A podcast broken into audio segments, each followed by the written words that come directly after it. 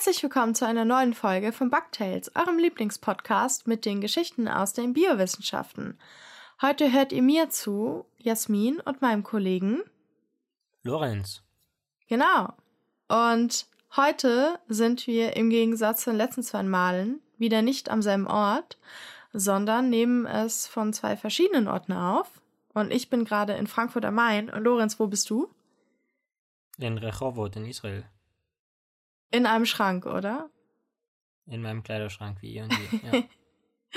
weil Lorenz nimmt äh, aus seinem Kleiderschrank auf, weil seine Wohnung nicht so ganz doll für Podcast geeignet ist. Und du wirst doch gleich mit der Geschichte anfangen, oder? Ja, also in meiner Wohnung halt es halt sehr. Deswegen musste ich mich in den Kleiderschrank zurückziehen und den auch mit äh, einem Kissen und einer Decke auslegen.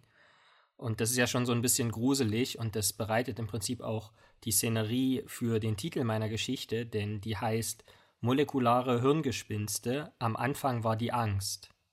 Uh, das klingt ja fast und nach Halloween, wobei da ist ja noch ein bisschen hin. Da ist, ja, es sind noch zwei oder drei Wochen, glaube ich, bis dahin. Ja. Aber wenn man sich äh, mal anschaut, was momentan so abgeht in unserer Gesellschaft, dann könnte man ja den Eindruck erhalten, dass das Hirn von der einen oder anderen Person leer ist. Das gilt aber nicht im strengen Sinne, was aber auf jeden du, Fall stimmt. Du meinst, ist, sorry, aber du meinst, meinst du gerade den Wendler?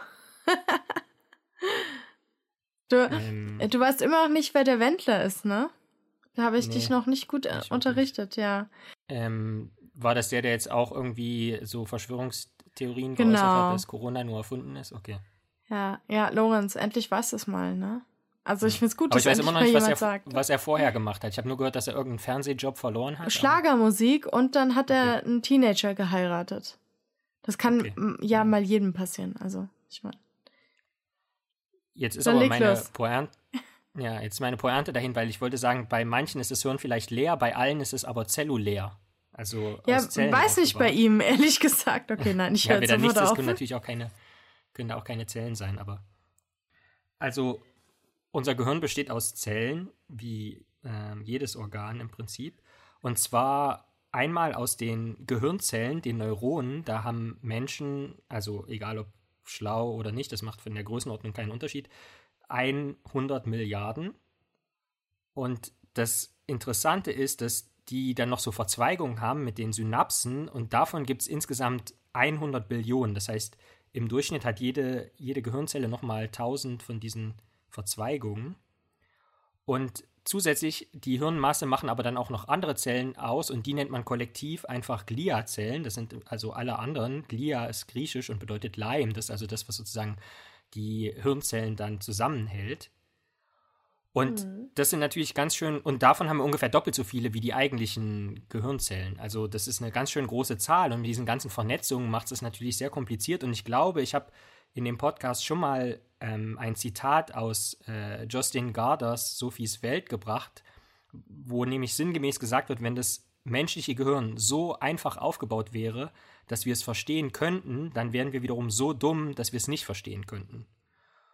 Hm. Und das gilt nach wie vor. Und ich glaube, auch das hatte ich im Podcast schon mal angesprochen. Es gibt, beziehungsweise es gab nämlich das sogenannte Blue Brain Project, ähm, was mittlerweile weitergeführt wird unter dem Namen Human Brain Project, also humanes Gehirnprojekt sozusagen, mhm. wo eine Milliarde Euro investiert wurden. Oder investiert Jeff Bezos quasi so äh, denkt sich so, ja, das, was man so in der Hosentasche rumfliegen hat. Genau.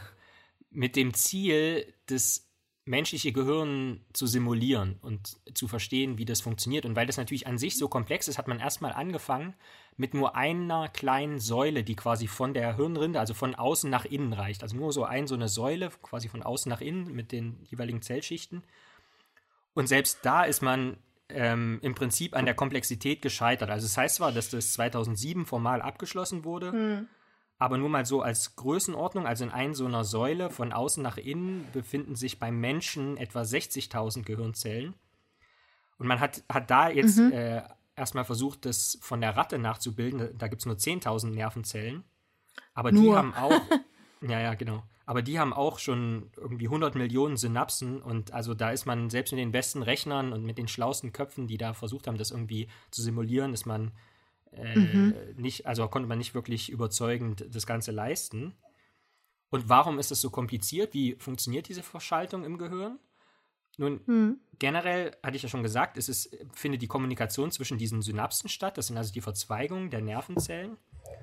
Und da habe ich jetzt lange überlegt, was man da für ein, ein Wortbild nehmen könnte, also was für eine mhm. Metapher. Mhm. Und ich habe gedacht, am besten ist es vielleicht, wenn man sich ähm, diese Synapsenenden, die dann miteinander kommunizieren, vorstellt, wie dass es auf der einen Seite so Basketballkörbe gibt. Das sind die äh, Rezeptoren. Und auf der anderen Seite gibt es so Bälle, die eben in diese Basketballkörbe reinpassen müssen. Das sind die Liganden. Und dann ist wieder in der Biologie, mhm. kennt man ja dieses Schlüssel-Schloss-Prinzip, dass Sachen passgenau sind. Dann gibt es halt einmal Basketballbälle mit dem runden Korb, dann gibt es halt manchmal so elliptische Körbe für so Footbälle vielleicht. Und ein Beispiel für so einen Ball, also für so einen Liganden, der dann für die Kommunikation zwischen den Gehirnzellen äh, hilfreich, hilfreich ist, ist die Gamma-Aminobuttersäure die nach dem englischen okay. Gamma-Aminobutyric Acid auch mit GABA abgekürzt wird.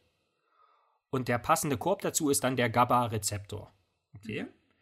Und diese Körbe bzw. Bälle zur Kommunikation zwischen den Hirnzellen können dann in den jeweiligen Hirnzellen Programme an- oder ausschalten. Das heißt, sie können entweder stimulierend sein oder hemmend. Und dann werden, also kommunizieren die Hirnzellen im Prinzip über äh, elektrische Übertragung. Das heißt, mhm. Geistesblitze kommen eigentlich bei allen Menschen statt, wo noch irgendwie eine Gehirnaktivität stattfindet. Man muss dafür jetzt nicht sonderlich schlau sein, sondern äh, da wird, werden immer irgendwie elektrische Ladungen übertragen zwischen einzelnen Gehirnzellen. Mhm. Und, dann kann man natürlich schauen, wie diese Aktivitätsmuster von elektrischen äh, Potenzialen, wie die in einzelnen Hirnregionen aussehen. Ja. Und da ist es so, es gibt eine Hirnregion, die nennt sich Amygdala, der Mandelkern. Der ist etwa so groß wie eine Mandel, ist ähm, Teil des Vorderhirns und der integriert relativ viele Informationen. Also da sieht man immer Aktivität, vor allen Dingen mhm. zum Beispiel, wenn es um so Themen geht wie Angst oder emotionale Verarbeitung von Aggression. Da ist diese mhm. Hirnregion besonders äh, aktiv. Und man sieht auch, dass Störungen in diesem Ak oder Abweichung von dem in Anführungszeichen normalen Aktivitätsmuster in dieser Region sind mit psychischen Erkrankungen verknüpft, zum Beispiel mit Angststörungen. Mhm. Und jetzt könnte man im Prinzip als äh, Überschrift wählen FCK CVD, wobei das jetzt nicht Fuck Covid heißen soll, sondern CVD ja. steht in dem Fall für Cardiovascular Disease. Du heißt ja auch nicht Wendler. Ja, richtig. Ähm, man hat nämlich gefunden, dass es äh, eine Verbindung gibt zwischen Angststörungen und Herz-Kreislauf-Erkrankungen. Also, weil wenn man häufiger Angst hat, dann leidet man an Bluthochdruck und das kann, wenn es chronisch wird, natürlich auch zu Herz-Kreislauf-Erkrankungen führen. Aber ich habe da auch meine Übersichtsarbeit in die Shownotes gepackt. Also so wirklich versteht man das noch nicht, vor allen Dingen, was hier ursächlich, also ob das eine ursächlich für das andere ist oder wie das genau funktioniert. Generell gibt es aber viele Ambitionen, auch dazu eine Übersichtsarbeit in den Shownotes, ähm, angststörende oder angstlösende Therapien zu finden. Also man nennt die anxiolytisch. Und da will man im Prinzip molekular im Hirn sozusagen intervenieren, um Angst zu vermeiden oder Angstzustände mhm. aufzulösen. Was man natürlich generell kritisch hinterfragen sollte, finde ich. Ähm, wir sind ja ein kritischer Podcast und die, bei mir geht es ja immer viel um molekulare Sachen, aber hier möchte ich mich mal kritisch ein bisschen damit auseinandersetzen. Generell kann man natürlich erstmal festhalten, dass Angst auch Vorteile hat. Ja, weil wenn man ängstlich ist, vermeidet man vielleicht äh, gefährliche Situationen eher. Problematisch wird es halt nur, wenn das Ganze chronisch wird, wenn man ständig Angst hat und vielleicht auch in unbegründeten Situationen und dann vielleicht auch in seinem Verhalten irgendwie eingeschränkt wird und sich dann mhm. anderen Risiken vielleicht sogar aussetzt, weil man bestimmte Situationen vermeidet und dann ungesund lebt oder sowas. Oder wenn die Angst natürlich eine Folge einer richtigen Hirnverletzung ist. Also irgendeine mhm. Entzündung zum Beispiel oder, oder eine physische Verletzung. Generell ist es so, dass ähm, da sind, das ist auch in zwei Arbeiten aufgeführt, ähm, die in den Shownotes äh, sind. Die Zahlen schwanken ein bisschen, aber größenordnungsmäßig ähm, gilt es als ähm, erwiesen, dass eine Angststörung mindestens einmal im Leben von 28 Prozent aller Erwachsenen auftritt. Und das so eine Angststörung hat natürlich weitreichende Symptome, Verhaltensänderungen, es kann zu Verdauungsstörungen kommen. Ich hatte Bluthochdruck schon angesprochen. Und das äußert sich natürlich bei allen Menschen anders. Aber wie immer ist in der Wissenschaft dann trotzdem braucht man irgendwie so einen äh, Modellorganismus, wo man das äh, systematisch untersuchen kann. Und da müssen die Nagetiere herhalten. Also man macht dann viel in Mäusen, aber auch in Ratten. Und was damit unter für Versuche gemacht werden, haben wir in anderen Folgen auch schon angesprochen. Also es wird dann untersucht, ob es ob es äh, Vermeidungsreaktionen gibt, die beobachtet werden können, ob Störungen in sozialen Interaktionen vorhanden sind, ob die eine Maus nicht mehr mit der anderen so viel äh, interagiert. Dann, was auch häufig beobachtet wird, ist die sogenannte Hyponeophagie. Also es wird weniger von neuem, von neuer Nahrung probiert. Also dann wird einfach ein neues, neue, neues Futter in den Käfig getan. Und wenn die Tiere dann eher wenig, also weniger neugierig darauf sind und weniger davon essen, nur weil es neu ist, dann wird das so interpretiert, dass sie dann Angst vor neuen Sachen haben. Ähm, es werden konditionierte emotionale Reaktionen überprüft, auch das hat man schon mal angesprochen. Es gibt zum Beispiel so einen Lichtreiz, der dann immer mit so einem Schock verbunden wird, zum Beispiel so einem Elektroschock in den, in den Fußballen oder sowas. Und jegliche Art von Verhaltensexperimenten, also wo zum Beispiel in einem Labyrinth dann plötzlich ein neuer Gang aufgemacht wird und dann geschaut wird, äh, inwiefern die Tiere diesen neuen Gang erforschen. Und die Rückschlüsse von dem Verhalten von Nagetieren dann auf Menschen ist natürlich also mit Vorsicht zu betrachten. Deshalb gibt es auch hier wieder, wie wir das in der letzten Episode auch schon angesprochen haben, so eine Art natürliches Experiment, mhm. wo man einfach sich verschiedene Kohorten von Personen anschaut, die einen mit Angststörung und die anderen ohne und dann schaut, was ist eigentlich zwischen denen unterschiedlich. Ähm, zum Beispiel ist bekannt, dass Menschen, die eine Verletzung in, diesem, in dieser Amygdala haben, in diesem Mandelkern, dass die nicht auf typische Angstreize reagieren sondern die sind im Prinzip ähm, nicht vorhanden, diese Reaktionen. Die können aber bei gesunden Personen wiederum ausgelöst werden, wenn diese Hirnregion elektrisch stimuliert wird. Ja, und dann sind an der Stelle in dieser Übersichtsarbeit sind zwei Arbeiten äh, angegeben, Übersichtsarbeiten vom Menschen, wo ich mir dachte, okay, also man kann jetzt dem Mensch keine Elektroden ins Hirn rammen. Also ist ja schon bei Tieren sozusagen sehr umstritten. Dann habe ich da mal nachgelesen und da steht tatsächlich in diesen Arbeiten steht auch nichts da, dass das mal bei Menschen gemacht wurde, sondern da wird dann eher verwiesen auf die funktionelle Magnetresonanztomographie. Das ist ein bildgebendes Verfahren, wo man im Prinzip die Sauerstoffsättigung im Blut sehen kann. Und je nachdem, wenn in manchen Regionen im Hirn dann sehr viel Sauerstoff verbraucht wird, weil die Hirnregion aktiv ist, dann kann man das eben ähm, auf dem Computerbildschirm sehen. Und da kann man dann eben schauen, wenn man die Menschen in künstliche Angstsituationen äh, versetzt, ob dann zum Beispiel die Region der Amygdala besonders aktiv ist oder weniger aktiv und wie das mit, den, mit der entsprechenden Aus, Ausprägung der Angststörung zu tun hat. Insgesamt mhm. gibt es natürlich dann wiederum das Problem, dass es, dass die Amygdala auch unterschiedliche Regionen hat und äh, nicht alle Hirnzellen gleich sind. Das heißt, da gibt es auch wieder verschiedene Typen und nur weil man da jetzt eben äh, mehr Sauerstoffverbrauch in Anführungszeichen sieht oder mehr Elektro, elektrische Aktivität, heißt es ja noch nicht, dass das immer sozusagen auf zellulärer Ebene das gleiche ist. Nichtsdestominder versucht man eben, das Ganze zielgerichtet ähm, zu manipulieren und da kommen wir wieder zu den GABA-Rezeptoren, also die, zu diesen Basketballkörben mit den Bällen, die eben für die Kommunikation zwischen den Hirnzellen mhm. wichtig sind. Weil die können natürlich auch pharmakologisch, also mit Medikamenten, stimuliert werden. Und da gibt es eine Substanzklasse, die Benzodiazepine, die eben genau der Ball sind für diesen Basketballkorb des GABA-Rezeptors, die also ähnlich aussehen wie diese Gamma-Aminobuttersäure.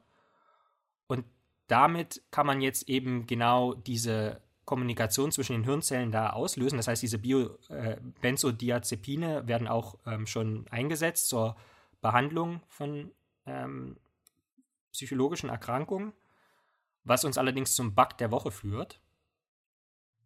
Der Bug der Woche ist nämlich, dass die Behandlung die mit diesen von Angststörungen mit diesen Benzodiazepinen viele Nebenwirkungen hat, unter anderem Antriebslosigkeit, Apathie und Erschöpfung. Das heißt, man hat dann zwar keine Angst mehr, man hat aber generell auch nicht mehr viele Emotionen und keinen Antrieb mehr, was natürlich irgendwie grandioses Scheitern ist und weil das auch nicht wirklich lustig ist im Vergleich zum Bug der Woche sonst, ähm, habe ich mir noch was anderes überlegt, nämlich gibt es jetzt ähm, von dem äh, Journal Trends äh, in Microbiology die Mikrobe des Monats. Und ähm, die habe ich mir dann einfach mal rausgesucht. Das ist nämlich, hat überhaupt nichts mit dem Gehirn zu tun, leider, aber ist trotzdem erwähnenswert. Die nennt sich Magnetospirillum gryphis valdense. Und die ist eine der am besten untersuchsten äh, magnetotaktischen Bakterien. Das heißt, die kann sich entlang des Magnetfelds ausrichten. Weil diese Bakterien haben nämlich äh, innerhalb ihres Zellkörpers so Vesikel, so kleine Bläschen, und die sind voll mit Magnetit. Das ist ein Eisenoxid, was magnetisch ist. Und es ist überhaupt nicht trivial für das Bakterium, dieses, diesen magnetischen Stoff zu produzieren. Dafür braucht es über 30 spezifische Eiweißmoleküle, damit es im Prinzip ähm, seiner Funktion gerecht wird, dieses Magnetit, und nicht mehr in der Zelle durcheinander bringt, als es dann eigentlich nutzt. Und nur dadurch kann sich eben dieses Bakterium entlang des Magnetfelds ausrichten. Ist so eine Art mikrobieller Kompass dann. Mhm. Also sehr, sehr interessant. Stell dir mal vor, so, ähm, so kleine Kompassgeräte und da sind so Bakterien drin. Und die haben alle so Hüte auf und auch so, so Fliegerbrillen und sagen dann immer, da ist Norden. Jetzt bitte links abbiegen. Ja, wäre doch ein sympathischeres GPS, als was wir mitunter in den Autos haben. Also Autos ja, ich fände geil. Also ich wäre total ja. dabei. Und dann ja. streiten die sich aber dann immer so. Nee, links, nee, jetzt noch ein bisschen, nee, noch 300 Meter, nee, noch 200 Meter. Apropos Mikroben, das bringt uns auch zu noch etwas kleineren, ähm, nicht Lebewesen, aber biologischen Entitäten, den adeno-assoziierten Viren. Denn die werden um wieder auf die Angststörung zurückzukommen, jetzt vorgeschlagen, um zielgerichteter einzelne Nervenzellen zu manipulieren. Also es ist bekannt, dass adeno-assoziierte Viren eben bestimmte Gehirnzellen infizieren können und auch die Blut-Hirn-Schranke tendenziell überwinden könnten. Und jetzt könnte man sich natürlich vorstellen, dass diese adeno-assoziierten Viren zum Beispiel mit so einer Genschere ausgerüstet sind, für die es ja dieses Jahr den Nobelpreis gab, für die Entdeckung von äh, Jennifer Doudna und Emmanuel Charpentier. Aber generell ist das natürlich noch Zukunftsmusik und es ist auch schwer, dann überhaupt die äh, Gehirnzellen zu identifizieren, die man da manipulieren muss. Da gibt es keine Biomarker, es gibt nicht das eine Gen, was man da ausschneiden muss, damit es wieder funktioniert. Generell sind Angststörungen natürlich auch schwer messbar und es gibt verschiedene Ausdrucksformen für verschiedene Krankheitsbilder. Das ist alles sehr subjektiv. Ähm, man weiß nicht, welcher Patient, welche Patientin auf was für ein Medikament also was für eine Droge dann sozusagen anspringen würde. Ähm, deswegen ist das Einzige, wo man, glaube ich, bezüglich Angststörungen Verhalten optimistisch sein kann, die Verhaltenstherapie. Also das wird auch mhm. dann in mhm. diesen Übersichtsarbeiten am Ende so kleinlaut erwähnt. Ja, okay, hier ging es ja die ganze Zeit um molekulare Ansätze, aber letzten Endes ist das Einzige, was volksversprechend ist, eben so eine gute Psychotherapie. Das heißt, dass und damit möchte ich gern abschließen, der molekulare Ansatz für die Angst bisher eher ein Hirngespinst ist. Ja? Also nicht immer mhm. ist die Molekularbiologie wirklich der Wahrheit letzter Schluss und in dem Fall ist es eben ein, wollte ich ein Beispiel bringen dafür, dass eben auch klassische Ansätze äh, mitunter der richtige Weg sein können. Okay. Ja. Ich bin ja immer noch für diese Kompass-Sache. ja. Sorry. Ne, zu Recht, ich meine.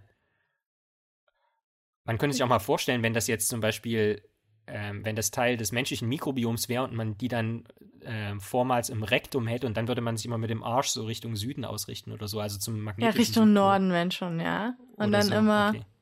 Ich meine, dann weiß man auch mit dem Gesicht dann immer, wo Süden ist, ist eh schön, weil dann ist da Sonne.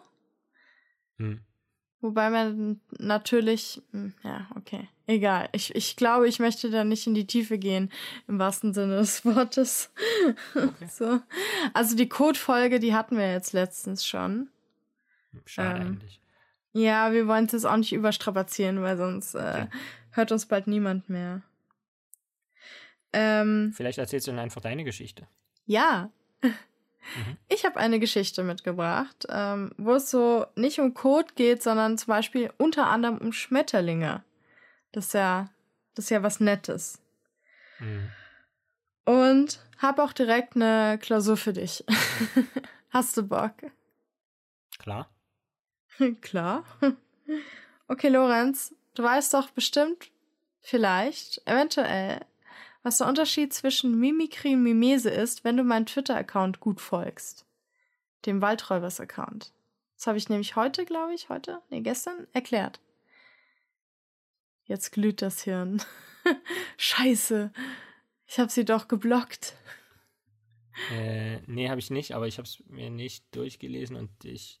Mhm. Ähm, ja, Mist. Und ich weiß nicht, also es sind natürlich beides irgendwie so Nachahmungen, aber was der Unterschied ist. Okay, dann erzähle ich ihn dir. mehr. Das ist sehr gut, Ja. weil äh, die meisten unserer ZuschauerInnen werden das bestimmt auch nicht direkt parat haben. Und ich muss das früher auch immer wieder nachgucken. So, ne? Also es ist jetzt nichts, wo man denkt, ach ja, das ziehe ich mir jetzt mal hier aus dem Hirn. So. Du hast Zuschauerinnen gesagt. Ich weiß nicht, ob du es nochmal sagen willst mit Zuhörerinnen. Ich habe ZuschauerInnen gesagt und das ist falsch, ich Ja. weiß. Aber vielleicht gucken sie uns ja zum Beispiel zu, während ich hier rede, Okay. durch, durch mein Fenster. Okay. Eventuell, weil es kranke Stalker sind, ja. Also nicht ausschließen. Ja. Wir sind hier ein inklusiver Podcast, der auch irre Stalker, die äh, am Fenstersims hängen und uns zuschauen, ähm, einbeziehen. So. Ähm, wir machen jetzt eine kleine Zeitreise. Und zwar in das England des 19. Jahrhunderts. Mhm. Nämlich ähm, in der Mitte des 19. Jahrhunderts erschien ein Aufsatz, der den Titel hatte Vestiges of Natural History of Creation oder auf Deutsch die natürliche Geschichte der Schöpfung. Ja, also muss man mal gucken, so äh, Schöpfungsgeschichte damals und äh, ähm, Biologie war ja immer so, dass die Leute dachten, ja geil, was alles passiert, aber wie kriegen wir das auch in die Schöpfung gequetscht? ja. ähm, und da gab es einen jungen britischen Zoologen, der hieß Alfred Russel Wallace, der dieses Paper gelesen hat. Es wurde anonym veröffentlicht von ähm, einem Wissenschaftler, der halt irgendwie, weil es halt so ein, ähm, ähm, ein Thema war, das ziemlich strittig war, wollte jetzt halt nicht direkt mit seinem vollen Namen da auftreten, aber es wurde von Robert Chambers veröffentlicht. Und der britische Zoologe Alfred Russel Wallace hat es gelesen und fand es ziemlich cool. Und es gab noch einen Entomologen, und zwar Henry Walter Bates, der das ebenfalls gelesen hat. Ich dachte, Mensch, das ist ja ein ziemlich geile, geiles Paper. Und die haben sich dann so kennengelernt, haben sich ausgetauscht über dieses Paper und gedacht, Mensch, lass uns doch nach Südamerika fahren und ein bisschen anschauen äh, in den Tropen, wie das mit diesem Ursprung der Arten, was das äh, in dem Paper so auf sich hat, ne? Und unabhängig von Darwin kamen die damals dann auf dieses Prinzip der natürlichen Auslese. Ja? Also es ist jetzt nicht nur so, dass Darwin das äh, erfunden hat oder so, sondern auch andere Wissenschaftler ähm, haben das irgendwie für sich entdeckt.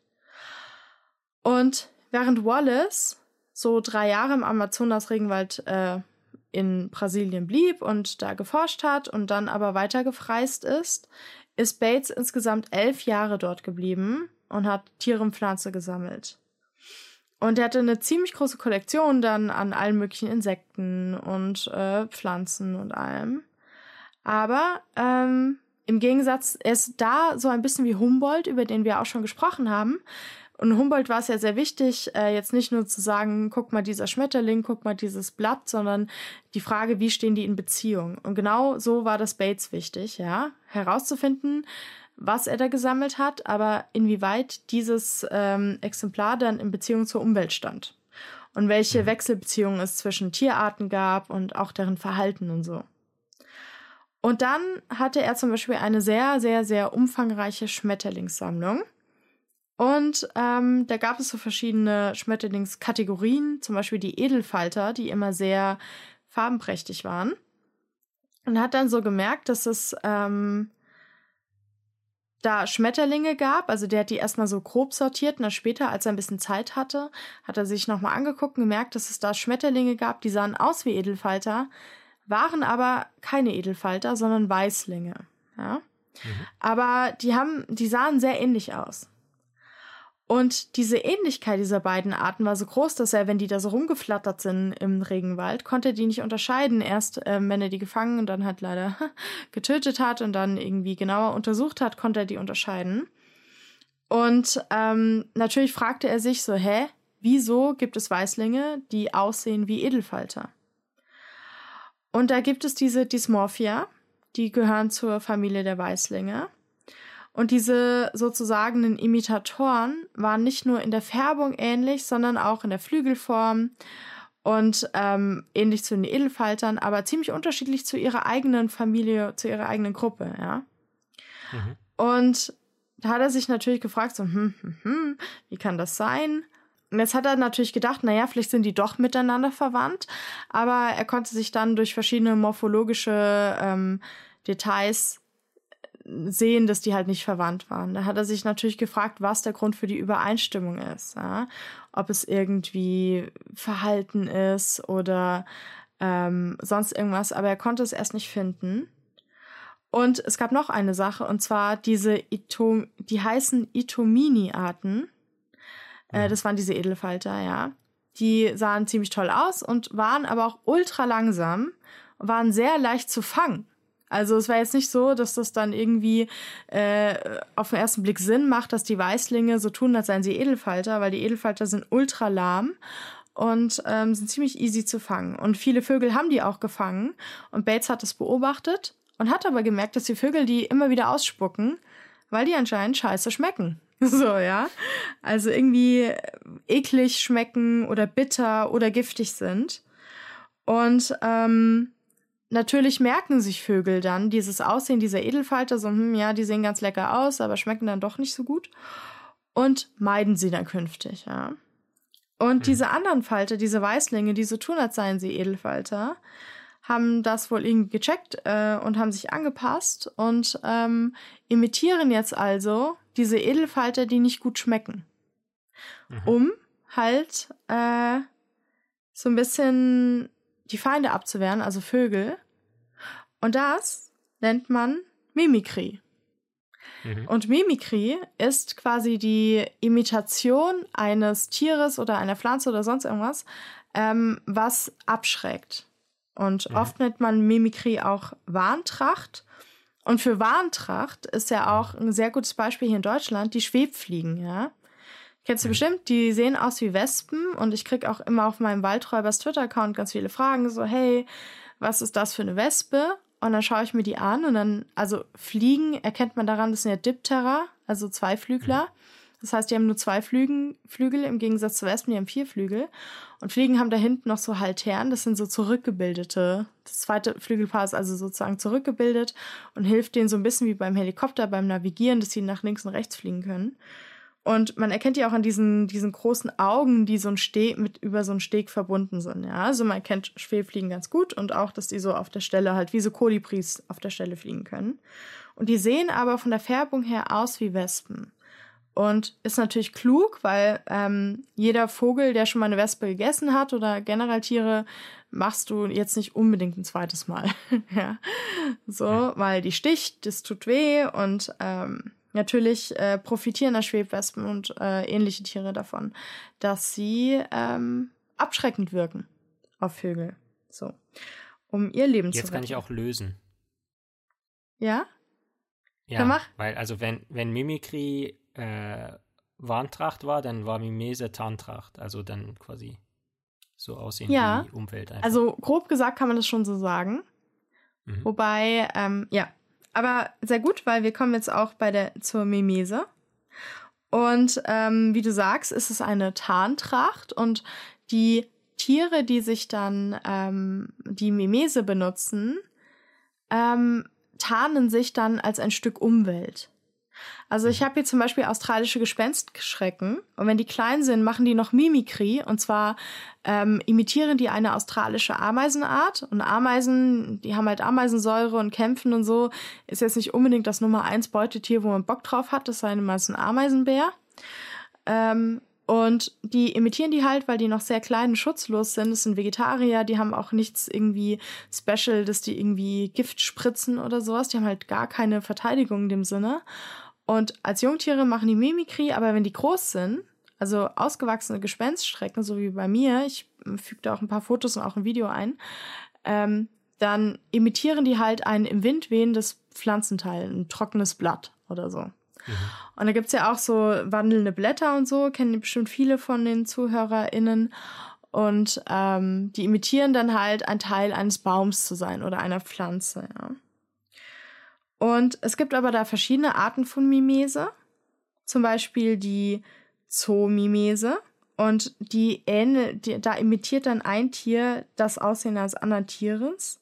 Aber im Gegensatz zu Mimikry, während zum Beispiel hier die Schwebwespen ähm, dann irgendwie Wespen imitieren, äh, schwebfliegen Wespen imitieren, ähm, hat es, muss es jetzt nicht unbedingt ein Tier sein, das äh, gefährlich ist oder giftig ist oder sowas, ja.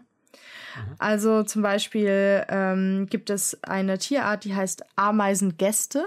Das finde ich ziemlich süß.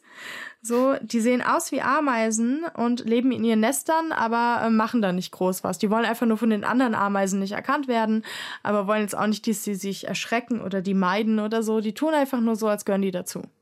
Also so ein bisschen wie ich auf einer Party, wo ich so tue, als weiß ich, wie Partys funktionieren und dass ich voll dazugehöre, aber eigentlich ist es voll gelogen. Und dann eben diese wandelnden Blätter und so, die machen halt die Phytomimese. Das heißt, die imitieren eine Pflanze zu sein. Das hat jetzt aber nicht immer was damit zu tun, dass du ähm, gerne möchten, äh, Leute abschrecken möchtest, sondern es kann auch sein, dass du Leute anlocken möchtest, wie zum Beispiel äh, Orchideenmantis, die so tun, als seien sie eine Orchidee. Und dann kommen natürlich irgendwie potenzielle Beutetiere rüber geflogen und denken sich, ach Mensch, die hat bestimmt lecker Nektar und dann werden sie halt aufgegessen. so. Also das heißt nicht immer unbedingt, dass, ähm, dass es eine Abschreckung sein muss, sondern es kann auch zum dem Anlocken dienen. So, ne? Und es gibt aber auch sogar auch Pflanzen, die das Prinzip fahren. Also das ist jetzt nichts unbedingt, was immer nur Tieren ähm, ähm, inne ist. Nee, wie sagt man denn? Ob das Tieren eigen ist. Zum Beispiel, kennst du die lebenden Steine? Hm, vielleicht. Das fand, die fand ich immer als Kind ziemlich toll. Das sind Sukkulenten und das sind, äh, die tun, die sehen so ein bisschen aus wie Steine. In der mhm. Hoffnung dann halt in der Wüste so nicht gegessen zu werden, weil es Pflanzen sind, sondern halt, dass man die dann so übersieht. Das, die, die mhm. tun halt so quasi so, ja nee, ich bin jetzt hier keine saftige Pflanze mitten in der Wüste, sondern äh, ich bin ein Stein. so, auch wieder wie ich auf der Party. so. Ja. Und ähm, das ist halt so eine Ultra, also diese Art der Tarnung, vor allem Mimese, ist so eine, die schon sehr, sehr alt ist und schon sehr lange benutzt wird.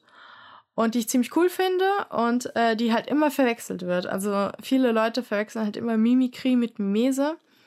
Und äh, deshalb habe ich jetzt diese kleine Geschichte erzählt, damit alle das unterscheiden können. Und auch das nächste Mal, wenn sie dann irgendwie, also zum Beispiel Gottesanbeterinnen, äh, es gibt ja auch die europäische Gottesanbeterin und die tarnt sich ja so ein bisschen auch als Pflanzenteil. Also wenn ihr im nächsten Frühjahr, jetzt ist ja Herbst und Winter und so, da ist nicht mehr viel mit Insekten, aber im nächsten Frühjahr, wenn die da rumlaufen und mal ein bisschen in die Gebüsche gucken, vor allem Süddeutschland und Österreich, äh, da sieht man schon einiges an, an Tieren, die doch kein Blatt sind und doch kein Stock. So. Ende. Spannend. Würde mich im Prinzip direkt zu der Frage bringen. Oh oh. und zwar, wenn du könntest, Mimikry oder Mimese und wenn ja, was? Ha, es kommt natürlich drauf an, was für ein Tier ich bin, ne? Ähm, also. Nee, du bist ein Mensch, aber du kannst halt quasi. Mensch.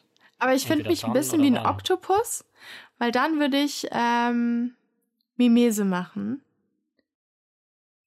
Von so. Korallenriff oder wie? Ja, also Oktopoden, die können sich ja zum Teil unfassbar krasse Umwelt anpassen und so tun, als seien sie, als seien sie Umwelt. Also die tun dann so, als seien sie ein Stein. Oder die färben sich halt so, so, dass sie nicht mehr auffallen in der Umwelt. Also es ist keine Warntracht, sondern wie gesagt, es ist eine Tarntracht. Und von daher, also Und als Mensch, cool also ich finde schon cool, mich zu tarnen, ehrlich gesagt. Wenn ich dann ja. so wie ähm, Pink Panther oder irgendwie ein Oktopus hier so rumlaufen kann, keiner sieht mich, weil ich so tue, als sei ich ein, ein Baum oder, oder ein zugemüllter Mülleimer hier in der Großstadt halt. Mhm. Fände ich, schon, fänd ich schon gut. Doch. Weil du dann deine Ruhe hättest. Ja. Und ich könnte Leute heimlich beklauen und belauschen und schubsen. Ich einfach, ich will einfach Leute heimlich schubsen, ehrlich gesagt. Ja. Was, was wärst du lieber? Mimikry oder Mimese? Mimese klingt doch ein bisschen wie Mimose. Ich finde das so ein bisschen, ist ein bisschen diskriminierend, weil das so wirkt, als würde man das machen, wenn man Angst hat. Aber ich finde mich schon mutig, ein bisschen, auf eine unsichtbare Art und Weise. Ja. Ich bin nicht so konfrontativ halt. Geht mir ähnlich. Ähm, ich glaube, du bist Mimikry. Äh, ja, also, also generell werde werd ich, glaube ich, auch nicht so sehr angesprochen. Das heißt, ich weiß nicht, ob ich mich noch zusätzlich tarnen müsste. Das kommt mir natürlich entgegen. Aber die Leute, die dann irgendwie mich ansprechen, die sind dann vom Typus halt eher auch nervend. Wenn man die mit einer Warntracht entsprechend abschrecken könnte, wäre das natürlich auch von Vorteil. Ja. Aber bei mir wäre echt. Äh, hm. ja? Nee, sag. Bei mir wäre die Intention halt einfach nur meine Ruhe zu haben. Also mich interessiert nicht wirklich, was die Leute reden oder machen. Ja, ne? Das ist halt geil bei Mimese. Da kommt, stell dir vor, auf der Party kommt jemand rüber zu dir und du so, Alter, ich bin ein Blatt. Einfach so sich vor seinen Augen so grün färben. Mit so einem Bier in der Hand. So, ja, nee. Talk, talk to my Stängel. ich find's mega gut, ehrlich gesagt. Ich fände halt Mimikry gut, äh, so warntrachtmäßig, wenn man dann so irgendwelche Dornen oder so vortäuschen kann, dass die Leute dann zum Beispiel Voll eine Maske aufsetzen, die einem zu nahe kommen. Aber ich meine, wenn wir diese komischen Flugsaurier, T-Rex, äh, Hamster, Vogeldinger sind aus dem letzten Podcast, dann müssen wir uns darüber eh keine Gedanken machen. Dann ist es besser, wenn wir uns tarnen können. Ehrlich gesagt. Das stimmt. Übrigens, ähm, wir haben Feedback bekommen. Geil, jetzt können wir wie Zeitsprung Feedback-Hinweisblock machen, nur blöderweise am Ende der Folge, weil es mir erst am Ende jetzt eingefallen ist. so, aber ähm, uns, äh, mir, mir äh, wurde vorgeworfen, dass ich äh, diskriminierend gegen Männer sei, ähm, weil ich ja, ich weiß nicht in welcher Folge, vorgeschlagen hatte, eine Konferenz zu machen, wo nur Frauen auftreten und Männer im Publikum sitzen und still sein müssten. Und ähm, es wurde gesagt, dass es diskriminierend gegen Männer ist. Und ich möchte hier einfach nur sagen, ja. und ich find's geil. Ja, also so, die Person hat dann wahrscheinlich auch nicht die Intention verstanden, oder? Also. Nee, ich glaube, ja genau satiremäßig war Punkt. nicht so. Aber ähm, ja, ich stehe immer noch dahinter. Also könnt ihr gerne jetzt hier wieder nächste Folge euch beschweren, dann nächster Feedback-Hinweis-Blog. Immer so, Jasmin, stehst du immer noch dahinter? Ja. ich finde den Hot Take immer noch gut. Würde jederzeit wieder, ich würde sofort so eine Konferenz machen, wo Männer nur schweigend im Publikum sitzen dürfen und Frauen äh, stellen ihre wissenschaftlichen Erkenntnisse vor. Das ist ein Traum von mir. Irgendwann werde ich das vielleicht einfach tun. so. Und dann äh, wird, das, wird das sehr schön, glaube ich. Ja. Hast du noch was? Ja. Nee, ich habe keinen Feedback-Hinweis-Blog. Hast du ein bisschen Angst vor mir, weil ich dich diskriminiere, ne? äh, nö. Du musst jetzt sagen, ja, dass du mega Angst vor mir hast. Das fühle ja, ich richtig mega. cool. Und vor allem, aber ich weiß ja jetzt, weil ich meiner eigenen Geschichte zugehört habe, dass es da gute äh, Verhaltenstherapien gibt, um zwar mit der Angst umzugehen. Ja. Muss ich keine Kommentare äh, äh, schreiben. Ist ja okay, nö, ist, ist ja okay, wenn Leute sowas schreiben. Also bitte weiter solche Kommentare schreiben. Nur ähm, weil die Frage, ob ich immer noch dazu stehe und ich sage ja. ich finde es immer noch geil, sorry. Achso, das war die Frage oder wie, ob du das Ja, also es gab mehrere Fragen da drin und äh, das war eine davon. Also es war eine E-Mail und ein Kommentar, wobei die E-Mail an mich ein bisschen anders war als der Kommentar, aber ich glaube, es war von derselben Person. Und ähm, ja, ich, ich, ich, ich, die Frage, die Sache war, die Person empfand es als diskriminierend und ich sage einfach ja. so, aber es ist halt so ein bisschen wie Rassismus gegen Weiße, weißt du, gibt's halt nicht auf struktureller Ebene. Genauso gibt's keine mhm. Diskriminierung von Männern auf wissenschaftlich struktureller Ebene.